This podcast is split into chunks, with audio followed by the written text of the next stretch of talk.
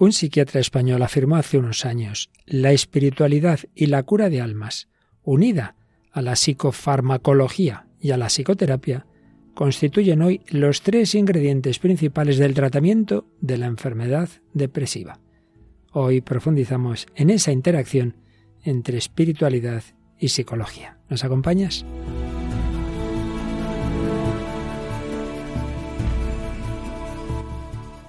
El hombre de hoy y Dios, con el padre Luis Fernando de Prada.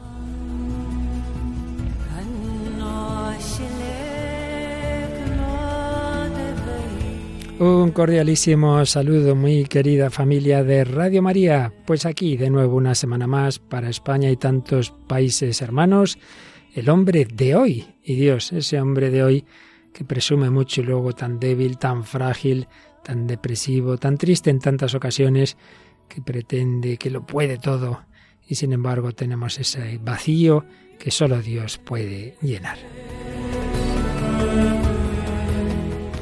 Y ya definitivamente los dos últimos, esta vez sí, los dos últimos programas de este largo bloque sobre tristeza, acedia, depresión, todo esto que de alguna manera pues está tan relacionado con distintas causas, con distintos remedios, todo tiene que ver, pues, penúltimo programa hoy sobre este tema tan importante porque ciertamente vivimos en un mundo muy aquejado de esa acedia espiritual, pero también de la depresión como enfermedad y de sus formas intermedias.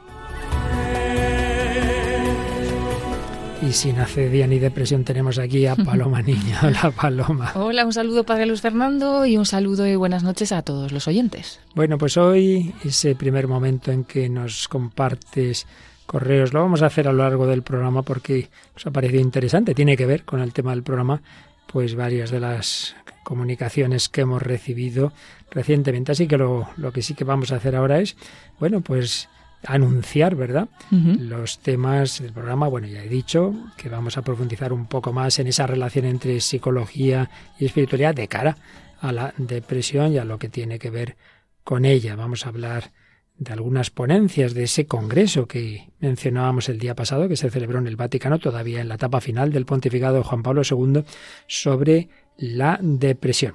Pero luego, a nivel musical, nos traes una canción que refleja de alguna manera también estados tristes y depresivos, ¿verdad? Sí, nos eh, da un poquito una idea de lo que significa esta enfermedad de la depresión. Es una canción de Morrissey titulada Something is Squeezing My School. Así es. Oiremos un último corte, hemos oído varios en los programas anteriores, de una película que de nuevo traemos. Sí, la película Prozac Nation. Así es. También ya veremos si nos da tiempo alguna canción más de La voz del desierto. Si no da tiempo en esta ocasión será para el próximo programa. Y eso sí, terminaremos con una de las últimas canciones de nuestro buen amigo y voluntario el padre Gonzalo Mazarrasa. Secar tu llanto, Jesucristo. Quiere secar nuestros llantos, quiere secar nuestras heridas, quiere sanarlas. Pues con esto y con lo que va a ir saliendo a lo largo del programa comienza esta edición 369 del hombre de hoy y Dios.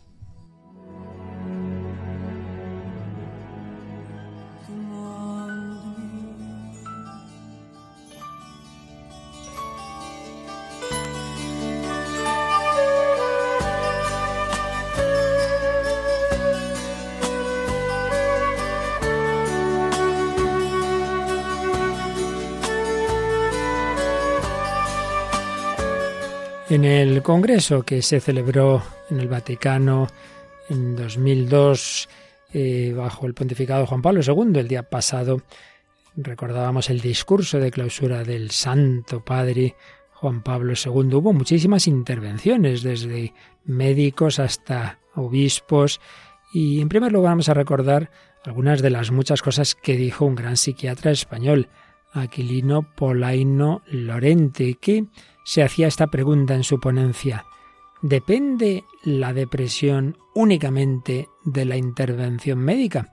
De lo mucho que dijo, nos vamos a quedar con tres o cuatro ideas. En primer lugar, recordó una frase curiosa porque de alguna manera parafrasea una famosa sentencia de San Agustín. San Agustín dice aquello de que Dios que te creó sin ti no te salvará sin ti. Pues bien, Aquilino Polaino decía que hay que recordarle al paciente que la enfermedad que te sobrevino sin ti no se curará sin ti.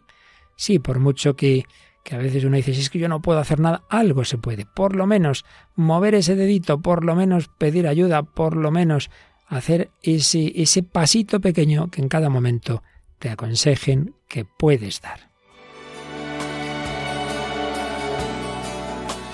Por otro lado, en la línea de lo que hemos estado diciendo en tantos programas, aquí hablamos pues de una realidad, una tristeza, en el sentido amplio de la palabra, que puede tener desde causas más espirituales, por eso empezamos hablando de la acedia, hasta realmente causas muy biológicas.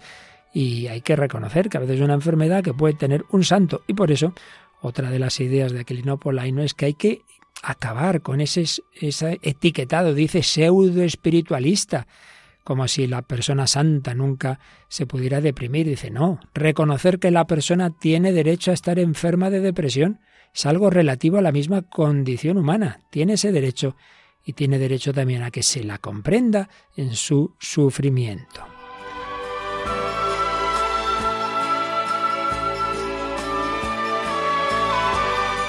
Luego, esta afirmación que hemos dicho al principio del programa, cómo hay que afrontar, cómo hay que curar, pues uniendo todo, uniendo todo, porque a veces más es de un aspecto, más de otro, como hemos visto en tantos programas, las causas de, esta situación, pero en cualquier caso, la espiritualidad y la cura de almas, por un lado, el pilar espiritual, unida a la psicofarmacología y a la psicoterapia, psicofarmacología, el médico, el psiquiatra, y hay veces que no hay más remedio, nos guste o no, que tomar una medicación porque tenemos un cuerpo, y a la psicoterapia, que muchas veces ayuda, no basta en ocasiones con un buen amigo o un confesor o director espiritual, a veces hace falta algo más. Pues tres grandes medios que hemos visto cómo se integran, como a veces habrá, hará más falta uno u otro, no siempre los tres, pero en conjunto. Cuando estamos hablando de una verdadera depresión, espiritualidad y cura de almas, psicofarmacología y psicoterapia constituyen hoy, decía no los tres ingredientes principales del tratamiento de la enfermedad depresiva. E insistiendo en lo primero, podía decir desde su gran experiencia, a lo largo de mi experiencia profesional como psiquiatra durante casi cuatro décadas, he podido observar que la acción pastoral, y más concretamente el sacramento de la penitencia, puede contribuir a mejorar este padecimiento, especialmente en aquellas personas que después de muchos años de silencio no han resuelto sus sentimientos de culpabilidad a causa, por ejemplo, de haber abortado. Pues yo también, sin tantos años de experiencia, puedo, desde mi pequeña perspectiva, decir que también lo he visto, que personas con problemas psiquiátricos, psicológicos, cuando se han acercado al Señor, cuando han dado ese paso especialmente de este sacramento de la penitencia y cuando se han quitado ese peso de encima de algo muy grave que estaba ahí, se han dado cuenta de que mucho más, sin excluirlo, que nunca lo hacemos, que una medicina o que una psicoterapia les ha sanado, les ha liberado esa gracia de Dios y en particular ese sacramento de la penitencia. Y finalmente recogemos esta otra cita de esa ponencia del doctor Polaino Lorenti.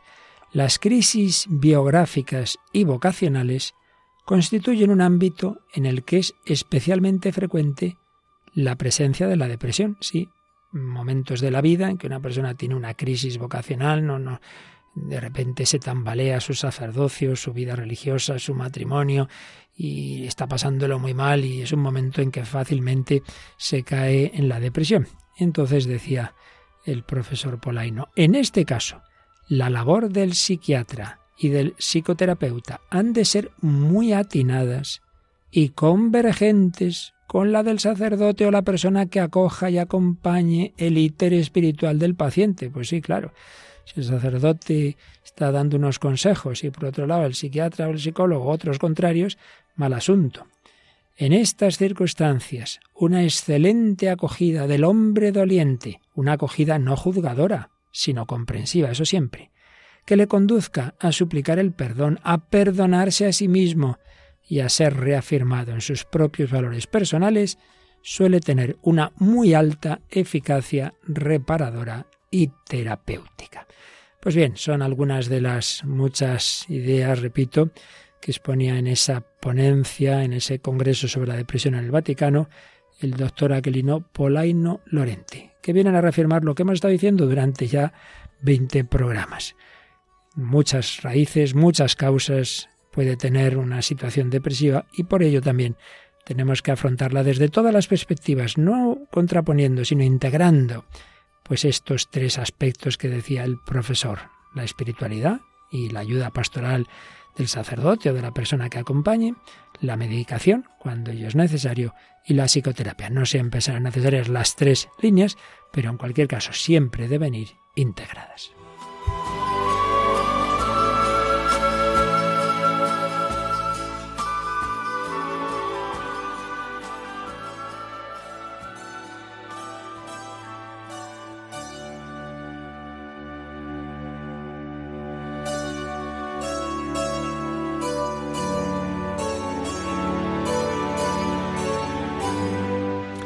Pues aquí seguimos en Radio María, en El Hombre de Hoy y Dios, en los últimos programas, los dos últimos hoy y el próximo, si Dios quiere, sobre este tema al que hemos dedicado bastante espacio porque ciertamente está muy presente en el mundo. Acedia, tristeza, depresión, todo eso, noche oscura, que todo tiene que ver, aunque muchas veces las raíces y los remedios también son distintos, pero como acabamos de recordar, siempre convergentes. Bueno, pues vamos a ir dando esos últimos pasos, podríamos estar meses y meses, pero ya nos toca pasar al siguiente, a la siguiente herida, que tiene que ver con esta, que es la pereza. Lo haremos ya en un par de, programas. Pero hoy vamos a recoger algunos comentarios, algunos correos que tienen que ver con, con, este tema y sobre ellos pues seguiremos avanzando en la exposición de lo que nos puede ayudar a todos. Y teníamos pendiente, Paloma, uno de esos correos que nos llegan de, de, esas naciones que nos escuchan más allá del charco, ¿verdad? Sí, en concreto desde Venezuela nos llegaba este correo. Decía, me gusta el programa por los testimonios y la buena guía de ustedes. En Caracas y en Radio María lo escuchamos este programa a la una de la tarde. Hoy quiero compartir, si no, un buen testimonio, pues a forma de cuento de una persona mayor, 64 años, y su esposa, 62 casados sin hijos, pero sí con sobrinos, aunque el preferido se nos fue antes. Luego ya no están los padres de ambos, de mi esposa y tampoco los míos.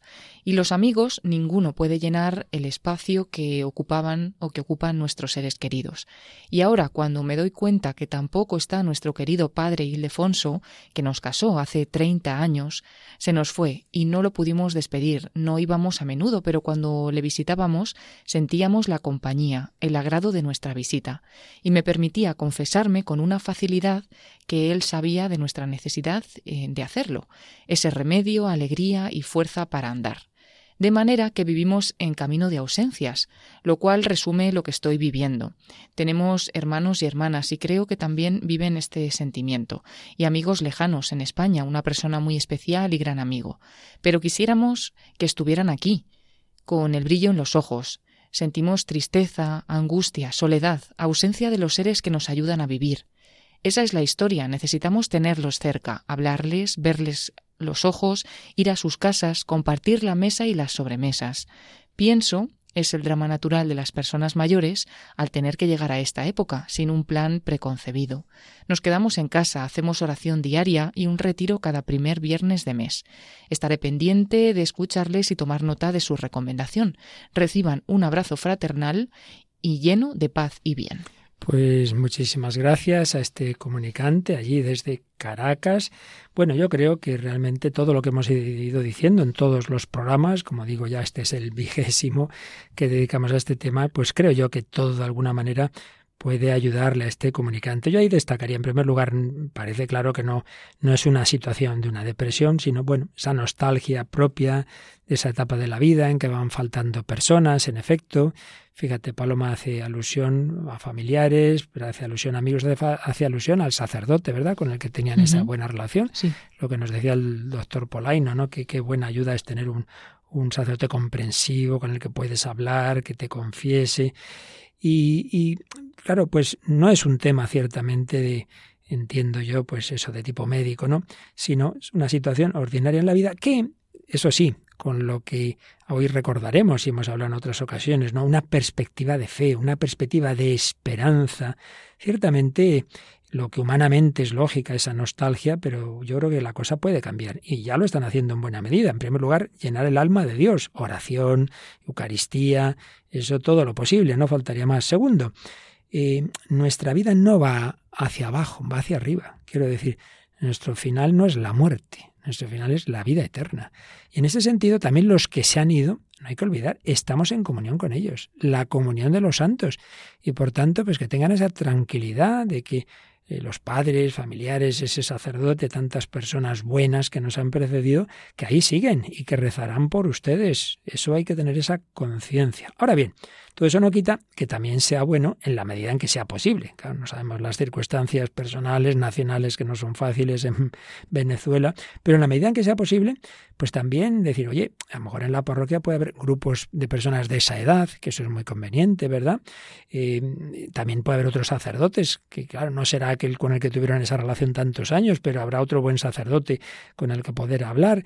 En fin, buscar también esa compañía, esa comunidad humana y cristiana.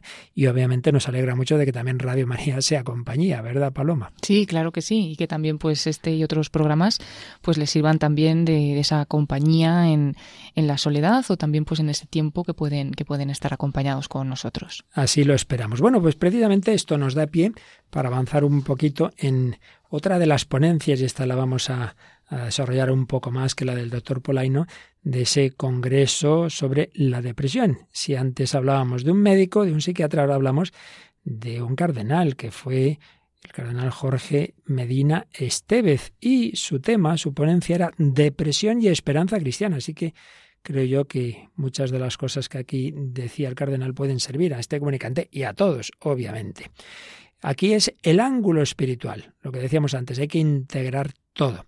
Y naturalmente entiendo que esto vale especialmente cuando no hablamos de una depresión de esas, la depresión mayor, muy biológica, que, que también, ¿eh? que también sirve, no faltaría más. Pero sobre todo cuando es una cosa en parte enfermedad, en parte una situación pues no, tan fuerte biológicamente, que depende también de la manera de, de, enfocar la vida, eso que hablábamos en días anteriores, ¿no? De, de esa filosofía casera que muchas veces tenemos en la cabeza y que nos hace tomar las cosas con más tristeza, con más depresión. Aquí es donde puede incidir, pues, el vivir en serio y tomarnos en serio lo que nos enseña la doctrina católica. Por eso el ángulo espiritual, la perspectiva creyente católica, ayuda mucho, da decía el cardenal, elementos muy sólidos para superar el mundo de tinieblas, de inseguridad, de frustración, de parálisis psíquica en que tantas veces está sumida la persona depresiva.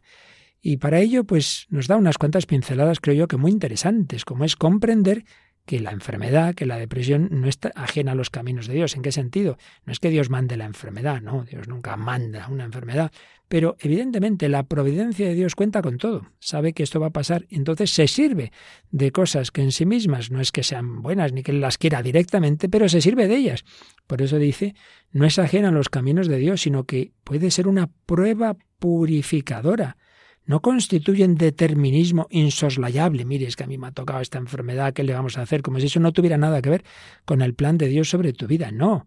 En todo caso, en todo caso, la gracia de Dios está siempre presente y operante, a fin de que también en esa situación de esa persona que está pasándolo tan mal con esa tristeza, con esa depresión, se cumpla esa palabra de San Pablo en Romanos 8:28. Todo coopera al bien de los que aman a Dios Simplemente el pensar eso, yo estoy pasándolo mal, estoy triste como Jesús en Gesemaní, el comprender eso es ya un progreso muy grande para superar la dolencia. No, no, no sufres sin sentido, esto no es un tiempo perdido, pero si no puedo trabajar, si no puedo apenas moverme, todo vale al plan de Dios. Por eso, nos decía el cardenal Medina, todo lo que pueda robustecer la fe del interesado, entendiendo por fe las certezas acerca de la bondad y sabiduría de Dios, acerca del destino de felicidad que Dios quiere para todos los hombres, acerca del amor misericordioso con que Dios provee a nuestra salvación hasta darnos para ello a su Hijo, acerca de la acogida paterna y tierna con que Dios recibe a sus hijos descarriados. Recordemos la parábola del Hijo pródigo, acerca del conocimiento que Dios tiene de nuestras limitaciones y flaquezas, si Él es más comprensivo con nosotros que nosotros mismos, y por lo tanto acerca de la bondad misericordiosa de sus juicios con respecto a nuestras caídas. Todo eso ayuda mucho. Y también para superar esa sensación que tantas veces tiene la persona deprimida de soledad y de incomprensión, que no, que no, que el Señor te comprende, que Jesús ha pasado por ahí, que Él está contigo. Creer con certeza que Dios está cerca de mí, no solo cerca, está dentro de mí, me penetra, está con mayor intimidad en mí que yo mismo. Todo eso nos ayuda a mirar la vida con esperanza, saber y creer que Dios conoce mejor que nosotros nuestros defectos y limitaciones, y que por lo mismo su juicio sobre nuestros actos malos es perfectamente lúcido acerca de los factores que atenúan nuestra culpabilidad. Eso ayuda mucho. Contribuye a liberarse del juicio hipercrítico que tantas veces tenemos desde el perfeccionismo, que Dios sabe que, que lo hiciste sin apenas conciencia.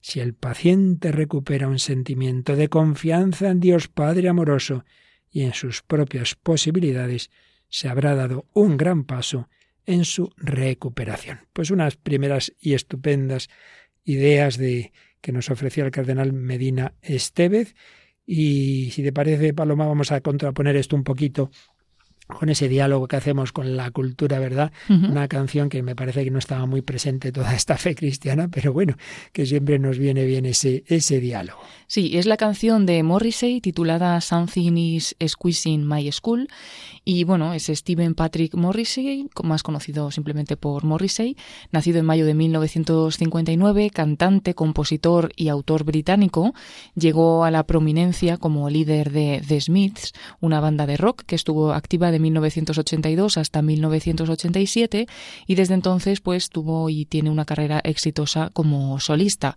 Esta canción, eh, bueno, pues no, nos hemos enterado ¿no? que Morrissey pues sufrió depresión o sufre depresión desde la adolescencia y, bueno, pues habla un poquito de lo que significa esta enfermedad. Something is squeezing my school.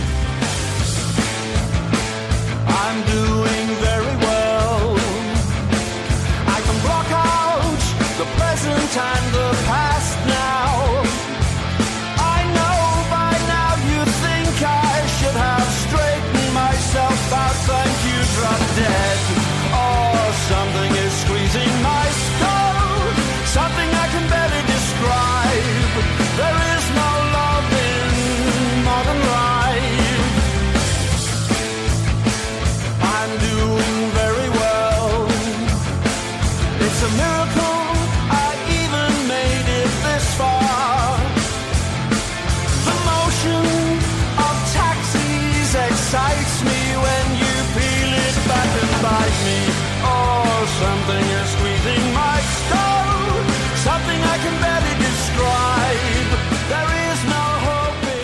Lo estoy haciendo muy bien, ya puedo borrar de mi mente el presente y el pasado. Sé que crees que debería haberlo logrado por mí mismo. Gracias, pero púdrete, le suelta. Sí, cuando una persona no comprende al que está deprimido, tú puedes, hombre, que puedes, esto es porque no pones de tu parte, querer es poder. Eso duele mucho, ya lo vimos en algún programa. Y el estribillo repite una y otra vez, algo está estrujando mi cráneo, algo que apenas puedo describir. No hay amor en la vida moderna. Al final, pues como nos estaba diciendo y nos dirá más adelante el Cardenal Medina, indudablemente el amor siempre es la mejor medicina, aunque también va a hablar a continuación de los fármacos.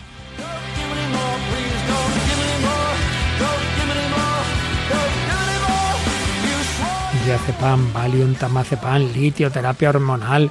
¿Cuánto tiempo más voy a estar con estas cosas? No me des más, no me des más, no me des más. Repite una y otra vez. Don't give me any more. No me des más, por favor, por favor. Me juraste que no me darías más.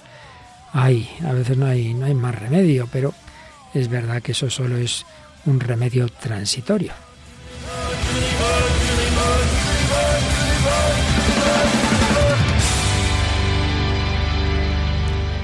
Pues sí, un remedio transitorio, que a veces no hay más remedio, y con esto, Paloma, empalmamos con esa película de la que hemos ido sacando varios cortes en las semanas anteriores Prozac Nation y hoy vamos a escuchar un poquito ya pues la, bueno ya decíamos que está basada en una historia real y lleva a la pantalla un libro que a su vez el libro es autobiográfico verdad sí es la autobiografía de 1994 de Elizabeth Gursol y también se llamaba así la, la novela no Prozac Nation.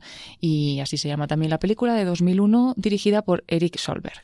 Ya explicamos en días anteriores, no vamos a repetirlo, la trama de la película. En cualquier caso, es una chica que, sin duda, como consecuencia también del desastre de matrimonio de sus padres, pues tiene una serie de heridas, una madre posesiva. Bueno, el caso es que la pobre con pensamientos suicidas, tiene también una personalidad, un trastorno, una personalidad que llaman los psicólogos de, de personalidad límite, eh, idolatra a un chico, el cual la deja, en fin, la pobre está hecha polvo y tiene un tratamiento, una terapia con una psiquiatra que también le manda unas medicinas. Bueno, pues escuchamos un poco cómo todo eso la ha ido ayudando en ese momento difícil, pero a ver qué es lo que dice la chica hacia el final de la película. Ojalá la vida fuese un poco más como en el cine. Quiero que un ángel venga a mí, como le ocurre a James Stewart en Qué bello es vivir, y que me quite la idea del suicidio. Siempre he estado esperando ese momento de luz que me liberase y cambiase mi vida para siempre. Pero él no vendrá. Esto no ocurre así. Todas las drogas, toda la terapia, las peleas, la rabia, la culpa, rave, los pensamientos suicidas, todo formaba parte de un lento proceso de recuperación. Del mismo modo que me hundí, volví a levantarme, gradualmente y luego de repente. Las pastillas no eran la solución, claro que no, pero me dieron un respiro que me permitió empezar a escribir de nuevo. Solo que esta vez no era como si me fuese la vida en ello.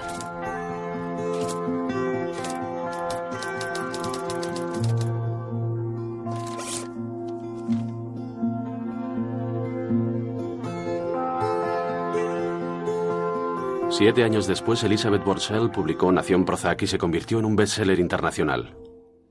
Bien, pues ciertamente recoge, yo creo que muy bien, en unos segundos, pues esa situación que tantas personas sin duda se habrán visto reflejadas, ¿no te ha parecido, Paloma? Sí, y me ha llamado la atención, como hablabas en el programa que decía Quelino Polaino, que la enfermedad que te sobreviene sin ti no, no, se, no se curará sin ti, pues que ella en realidad esperaba eso, que se curara sin ella, un ángel que se le apareciera, una luz que, que vendría por ahí de repente, y sin embargo, pues ha tenido que ser con el proceso poco a poco, poco a poco, dice, bueno, las pastillas pues fueron un respiro, eh, todo, pues todas esas pastillas, los pensamientos suicidas, todo el proceso que ha ido teniendo, pues era como el camino, ¿no? que tenía para su recuperación. Entonces, que, que tenía que poner también de, de su parte.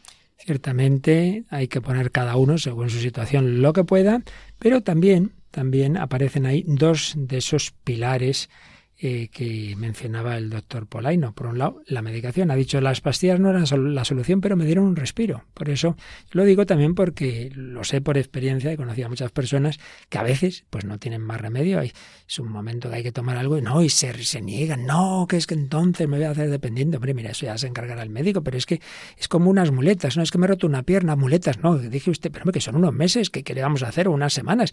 Luego ya, ya, si Dios quiere, prescindirás de ello ese, ese pilar. Luego, la psicoterapia que tiene. Ahora, es verdad que no hay que esperar, aunque Dios siempre puede hacerlo, pero no hay que esperar y mucho menos exigir ese milagro, que aparezca ese ángel de esa película que hemos comentado maravillosa tantas veces, ¿no? Que bello es vivir. Pero también es verdad que muchas veces Dios envía ángeles sin necesidad de que aparezca el ángel con las alas, ¿verdad?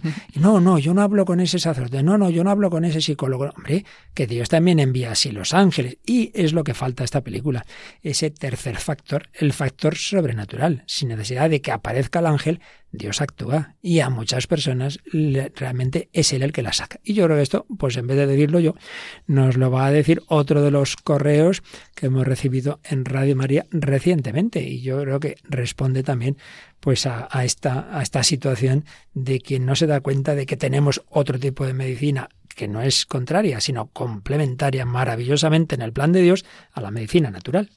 Y empieza diciendo así, muchas gracias a Dios por Radio María.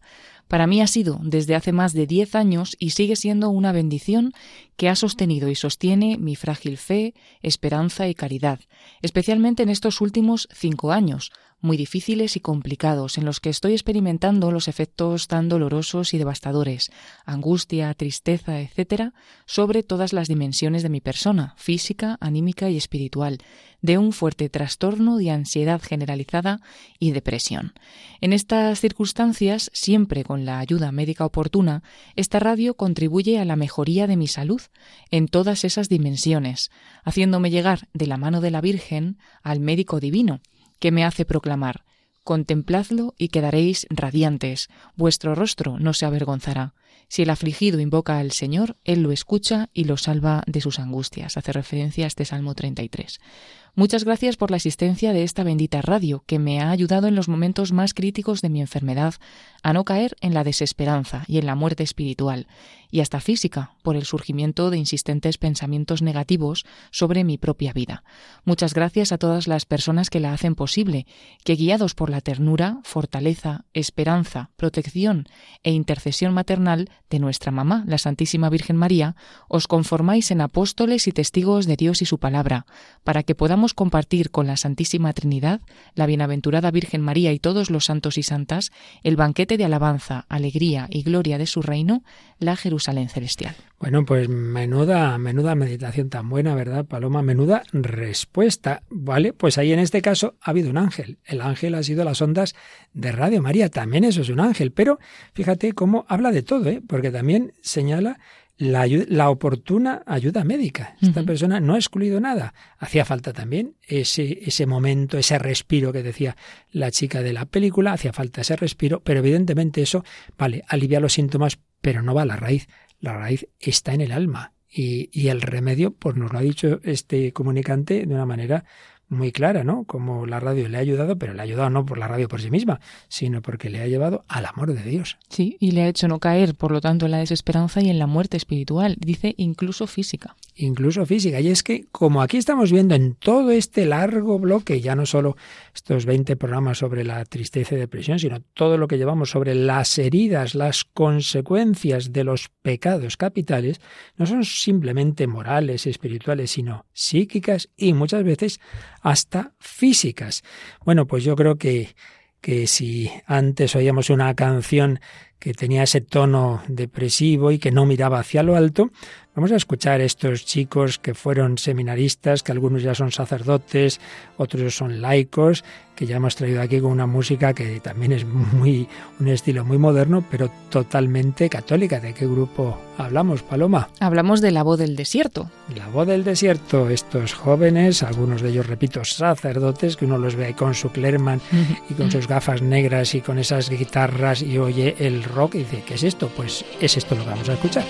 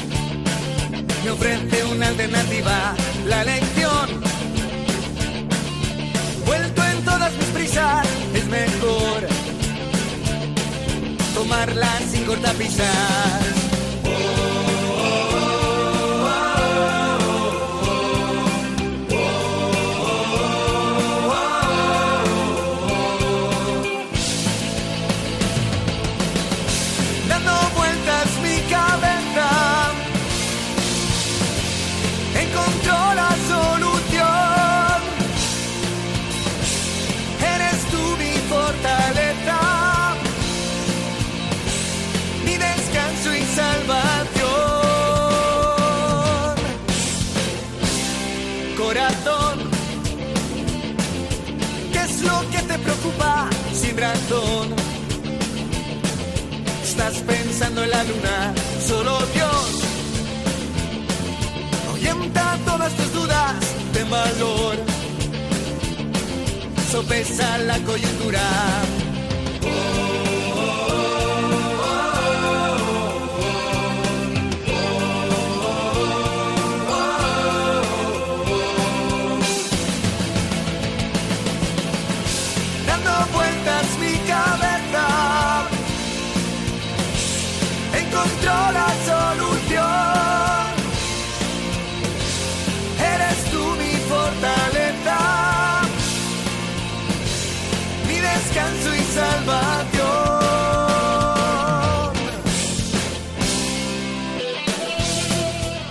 Aquí seguimos en Radio María, pero Paloma, esto es Radio María, es así, para que no se nos duerma nadie, ¿verdad? Hombre, hombre, y aquí cantando estos sacerdotes y seminaristas y de la voz del desierto. La voz del desierto, tú eres mi fortaleza, claro que sí, pero hombre, pero hombre, ¿por qué no acudes al Señor, a la roca firme?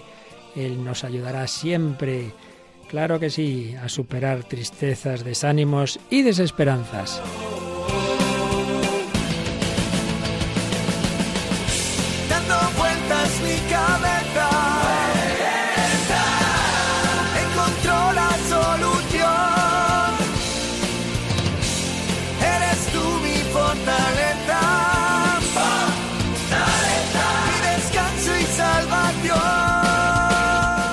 Esa es la clave de la solución. La solución última es el cielo, ya lo sabemos, pero entre tanto el saber que el Señor es nuestra fortaleza, nuestra salvación. Pues aquí seguimos en El Hombre de Dios, en Radio María, Paloma Niño y un servidor, Padre Luis Fernando de Prada, hablando de, de esa integración entre la fe, la espiritualidad y la psicología y en su caso la psiquiatría de cara a luchar contra la tristeza y la depresión. Estábamos resumiendo, comentando una ponencia que tuvo hace ya bastantes años pero sigue siendo súper actual, Cardenal Jorge Medina Estevez, en un congreso sobre la depresión.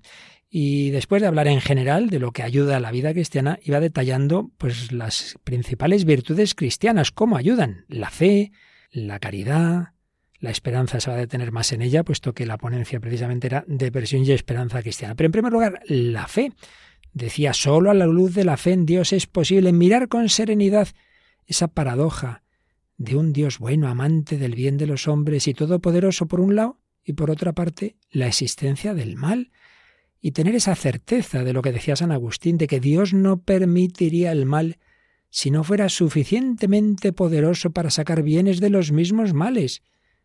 La cumbre de esa paradoja es sin duda el drama del Calvario, claro. Si Dios pudo sacar de ese drama tremendo, de esa crucifixión del santo de los santos, nuestra salvación es que puede sacar bien de cualquier mal, la fe, la caridad, esa confianza en la gratuidad de un amor que no tiene límites, que no se deja vencer por nuestras ingratitudes. Ese amor incomparable nos ayuda a dar una respuesta de amor también nosotros, una respuesta que ya es un don del amor de Dios. Y recordemos que San Ignacio de Loyola en su contemplación para alcanzar amor decía que precisamente el recordar los dones que Dios nos ha hecho nos ayuda a vivir en el amor y puede ser un ejercicio psicoespiritual muy bueno. ¿Por qué no coges un papelito y empiezas a apuntar todos los regalos que tú has tenido en tu vida? desde pequeño, la vida, el primero, claro, y tantas otras cosas, que solo nos fijamos en lo negativo, en lo que nos falta, en lo que me ha pasado, en mis dramas, en mis traumas y lo demás, y las personas buenas que has tenido y que te han querido y tantos y tantos regalos. A lo mejor lloras porque te falta algo que tuviste, bueno, pues agradece lo que cuando lo tuviste la fe, la caridad, las virtudes cardinales. La prudencia nos ayuda, nos ayuda en esos momentos malos a pedir consejo, a acogerlo, y por ello, pues puede que sea prudente consultar especialistas, como hemos insistido tanto, psicólogos, psiquiatras, el sacerdote, seguir con esa actitud lo que nos aconseje, calibrar también la actividad. Hay que ser prudente de no exigirse demasiado, bueno, no estás para un trabajo de ocho horas, pero a lo mejor puedes hacer algo, no quedarte quietecito cuando puedes hacer algo. Quizá no un trabajo exigente, quizá un voluntariado, pero esa prudencia de ver qué puedo y debo hacer. La justicia de mirar los cuidados médicos como un tributo debido a la propia salud. Si yo me pongo bien, también podré ayudar a otros. La fortaleza para no dejarnos llevar sin más del decaimiento, para ser constante en la terapia, para no dejar de lado los quehaceres cotidianos que puedes hacer, a pesar de la desgana y tu sensación de inutilidad. La templanza o moderación para observar el justo medio en materia de descanso y en tantas otras materias. Y especialmente, como os decía, se detenía en la esperanza, la esperanza. Su, su objeto principal, es una virtud teologal, pues claro, es Dios mismo pero Dios mismo en cuanto constituye nuestra plena y definitiva felicidad, bienaventuranza. En virtud de la esperanza el hombre mira hacia la eternidad, hacia el cielo, hacia la bienaventuranza eterna como algo que colma sus aspiraciones y que es posible alcanzar gracias al auxilio de Dios. Es curioso que generalmente la depresión en la persona cristiana no cuestiona ese cielo, al revés, les encantaría irse ya, yo quiero morirme.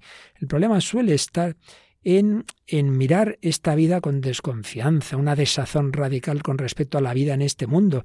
Y entonces se ve la muerte pues como una liberación del pesimismo que invade. No, no es lo mismo que el místico que quiere irse con el Señor, pero por amor a Él, no porque esté desesperado de esta vida. Muchas veces ocurre eso, que que la persona deprimida no ve cómo puede integrar su estado de parálisis psicológica e insatisfacción con el deber de seguir viviendo y de merecer así la bienaventuranza eterna. Si Dios me tiene aquí por algo, será, no eres tú quien tiene que decidir cuándo te vas de aquí. Paradójicamente, quien está en depresión ve la muerte como un bien, pero claro, pues a veces incluso a través del suicidio, sin darse cuenta de la incongruencia entre esa rebelión ante el plan de Dios, esa incongruencia con ese fiarse de Dios y con ese deseo de poseerle como suprema felicidad. Es posible pensar que la relación entre la esperanza cristiana y la depresión se sitúa, por tanto, no, no tanto en relación con Dios como ese objeto beatificante, como esa finalidad última del hombre, sino más bien en relación con los auxilios que yo ahora necesito de Dios, no, no, no voy a ser capaz, que sí, que con la gracia de Dios puedes, no, no, no puedo, que puedes, con la gracia de Dios puedes, pero percibe una impotencia para superar ese estado de disociación interior, de insatisfacción, de parálisis, y hay un, un debilitamiento de la confianza en que Dios está cerca de él. No, es que yo estoy lejos de Dios, es que soy malo. No, no, no, no, no, no es así. Por eso, qué importante todo lo que nos ayude, todo ese tipo de lecturas, de, de, meditaciones que nos ayuden a recuperar una profunda confianza en el amor y la misericordia de Dios Salvador. Su gracia es todopoderosa, puede superar las más lacerantes pruebas. Una oración sencilla, no está uno para muchas cosas, pero una oración sencilla de petición, de confianza, un Ave María, un mirar a Cristo en la pasión, un rezar el alma de Cristo. Por supuesto, si es posible participar en la Santa Misa, ahí está la máxima eh, cruz y esa angustia que Jesús tuvo, ese sentimiento incluso, Dios mío, Dios mío, ¿por qué me has abandonado? Sí, pues ese, esa cruz se hace presente en la Eucaristía, pero también se hace presente en la resurrección. Recibes a Cristo vivo en la comunión, Él quiere darte su fuerza. Es el resucitado, glorioso, y la comunión tiene un fruto de vitalidad y de gozo y de gozo. Así pues, esa esperanza en el Señor, ese unirse a Cristo resucitado especialmente en la Eucaristía, pero también los demás sacramentos, sobre todo junto a la Eucaristía, la penitencia, ya lo decía el doctor Polaino, como ayuda ese perdón. Yo te absuelvo de tus pecados, que ya está, que no existe el pecado, que Dios perdona y olvida. Dios perdona y olvida. Muchas veces lo que no consigue una larga terapia más y más, darle vueltas a mi vida, al pasado y un año y otro, en un instante Dios lo puede hacer, quitarte ese peso de encima, saber que tus pecados han quedado perdonados. Por supuesto, dentro de la espiritualidad cristiana que tanto nos ayuda a superar estos momentos, está la Santísima Virgen, vida, dulzura y esperanza nuestra, que además sabe lo que es el dolor, que ya desde el principio esa profecía de la espada que hizo Simeón, la huida, el exilio en Egipto, el no saber dónde estaba el niño Jesús cuando se quedó en el templo y ya como veía que se cerraba el cerco en torno a Jesús en su vida pública y sobre todo en la pasión, su angustiosa presencia al pie de la cruz, sí, sí, pero luego esa alegría que sin duda fue la primera en ver a Jesús resucitado. Y terminaba esta ponencia del cardenal Medina Estevez diciendo, tengo la íntima convicción de que una mirada de fe sobre la propia existencia, ayudada con el recurso a la oración y con el apoyo de personas desde diversos ángulos, puede ser un valioso sostén para sortear el aislamiento, el ensimismamiento, la inacción y la baja autoestima. Todo ello puede formar una constelación muy positiva en orden a superar un estado psíquico doloroso y extenuante.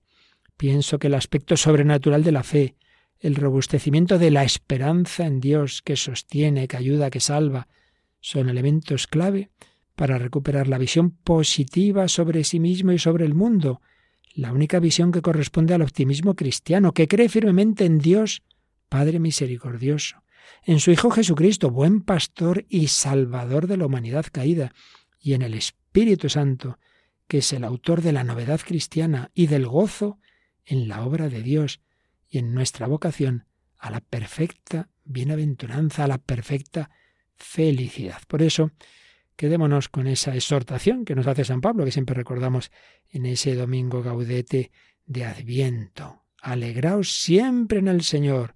Os lo repito, alegraos. Es un programa siempre válido y una característica de todo discípulo de Cristo. Bueno, pues tenemos el correo de otro discípulo de Cristo, Paloma, que yo creo que ha tenido también una experiencia muy interesante de pasarlo mal, de buscar el remedio donde no estaba y al final de encontrarlo en el Señor. Sí, nos escribe así.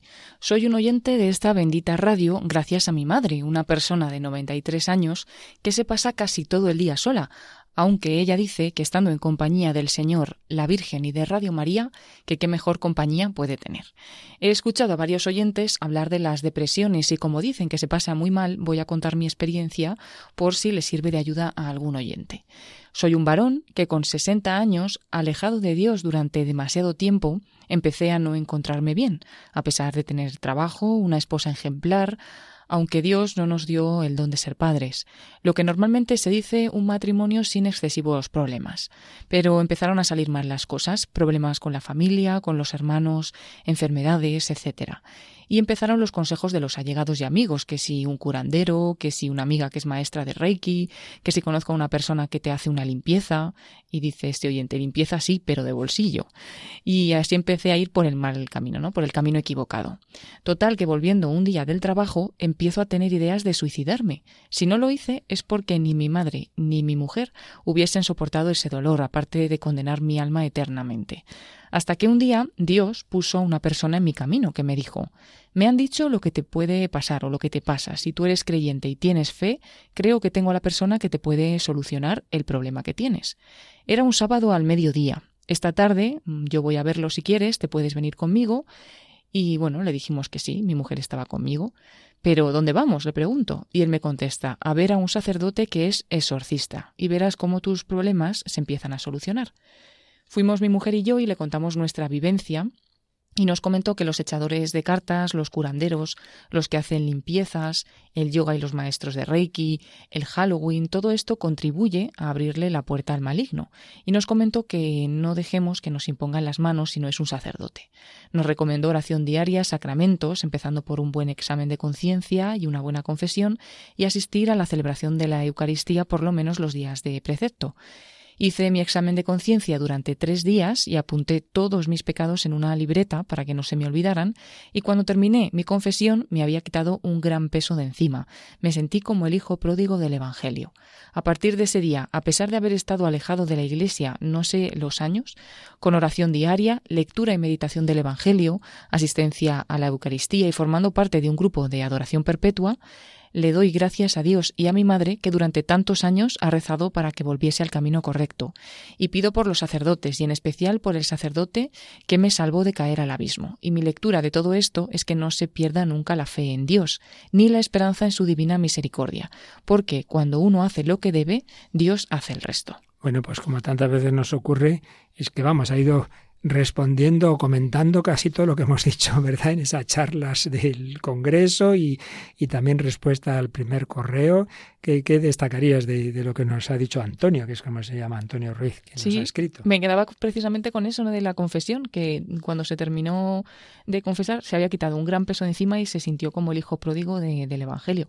Y luego también, pues que me quedo con que fueron dóciles, ¿no? Porque se encontraron a este a esta mm. persona que les lleva un sacerdote y bueno, pues eh, se van por ahí, ¿no? Lo que decíamos antes de, de esos ángeles que Dios pone en nuestro camino. Así es. Yo también destacaría que, bueno, una vida que aparentemente iba bien, pero cuando las bases no son muy sólidas nunca sabes lo que puede pasar mañana. Empezaron los problemas y luego también una cosa que aquí hemos oído muchos testimonios y entrevistas, Paloma, que mucha gente hoy día cuando ya está en esa situación, como no creen en la iglesia, van a cualquier lado. Decía uh -huh. Chesterton entre sus muchas frases, dice, y lo peor del ateo no es que no crea en Dios, es que cree en cualquier cosa. Y es verdad, se acude a esoterismo, se acuden a las cosas más raras, y como le dijo ese exorcista, muchas veces son puertas para el maligno. Y bueno, pues el, el, remedio a fin de cuentas fue la vida cristiana, fue la confesión, fue la comunión. No hizo, no cuenta que hiciera falta que este exorcista hiciera un exorcismo, no parece que fuera el caso. A veces hace falta también. Y a veces también hace falta, como hemos estado diciendo, la psicología y la psiquiatría. Pero eso sí, eso sí, con cuidado de elegir bien a estos profesionales, porque claro, van a entrar en tu intimidad, van a entrar en tu conciencia. Si por un lado esa línea psicológica te dice una cosa y por otro lado tu fe otra y hay contraposición, pues otro motivo de, de lío, incluso psicológico. A ser posible, si hace falta, pues que sean católicos, que sean personas pues que integren, que sepan integrar la medicina, la psicología y la fe, que es lo que hemos estado intentando en todos estos programas que terminamos el próximo día, eh, este bloque sobre tristeza y depresión, pero hoy vamos a terminar pues mirando al único verdadero y definitivo médico y salvador que es Jesucristo, con esta última, una de las últimas canciones del padre Gonzalo Mazarrasa, recordando a tantas personas que se acercaban a Jesús, aquella hemorroísa que le bastó tocar el manto de Jesús, aquellas que lloraban ante el Señor, que el Señor Jesús quiere secar nuestro llanto, quiere sanarnos. Escuchamos y rezamos con esta canción final del Padre Gonzalo. Tocar la franja y la orla de tu manto. Tocarla entera hasta sentir la fuerza que brota de la herida del costado de esas llagas donde tú me esperas. Tocarte a ti, palpar la vida eterna. Tocar tus manos y secar tu llanto. Beber tu sangre que cura mi gangrena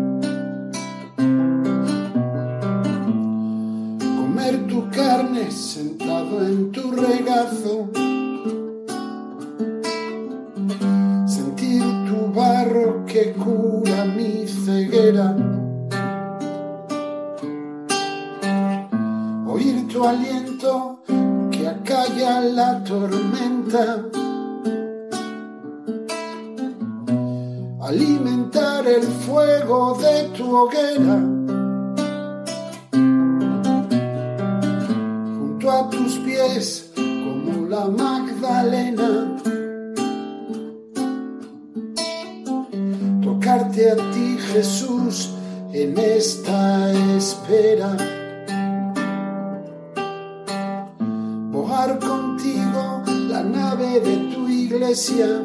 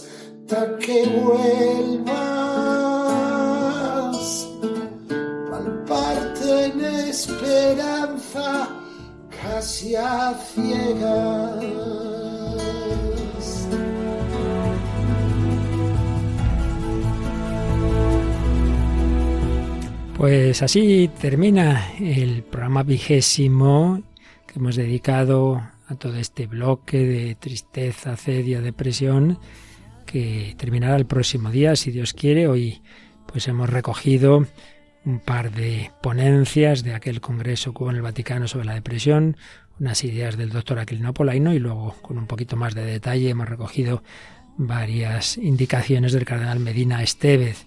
Hemos escuchado un nuevo corte de la película Nation y tres canciones. Una pues de nuestro mundo de hoy, de Morrissey, Something Squeezing My Skull, y dos cristianas, Mi fortaleza de la voz del desierto y esta última del padre Gonzalo Mazarrasa, Secar tu llanto.